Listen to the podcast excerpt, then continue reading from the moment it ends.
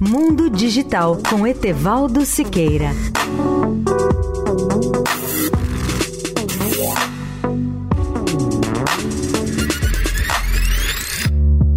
Olá, amigos da Eldorado.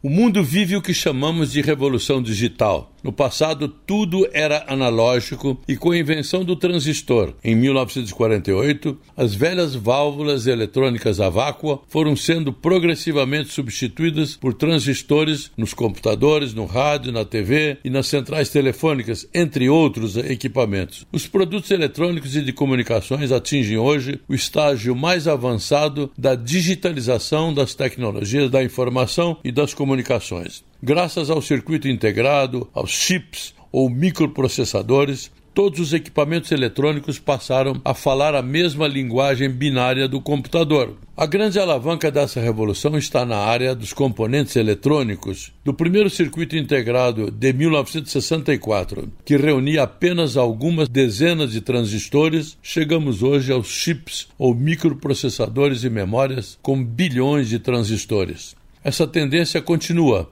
e com a evolução da microeletrônica, o consumo de energia é cada vez menor, a velocidade de processamento é cada vez maior e os custos de produtos são cada vez menores. Três palavras em inglês definem essa revolução da microeletrônica: smaller, faster e cheaper na realidade, significando cada vez menor, cada vez mais rápido, cada vez mais barato. É claro que essa miniaturização dos transistores e dos componentes vai ter um fim algum dia, mas ainda temos alguns anos pela frente nesse processo para repensar a eletrônica. Em nossas casas, sentimos o benefício de tudo isso em dezenas de situações. Um dos melhores exemplos é o da TV digital, com muito mais nitidez, mais cores, mais contraste, mais brilhos, como estamos vendo nas imagens desta Copa da Rússia. Etevaldo Siqueira, especial para a Rádio Eldorado.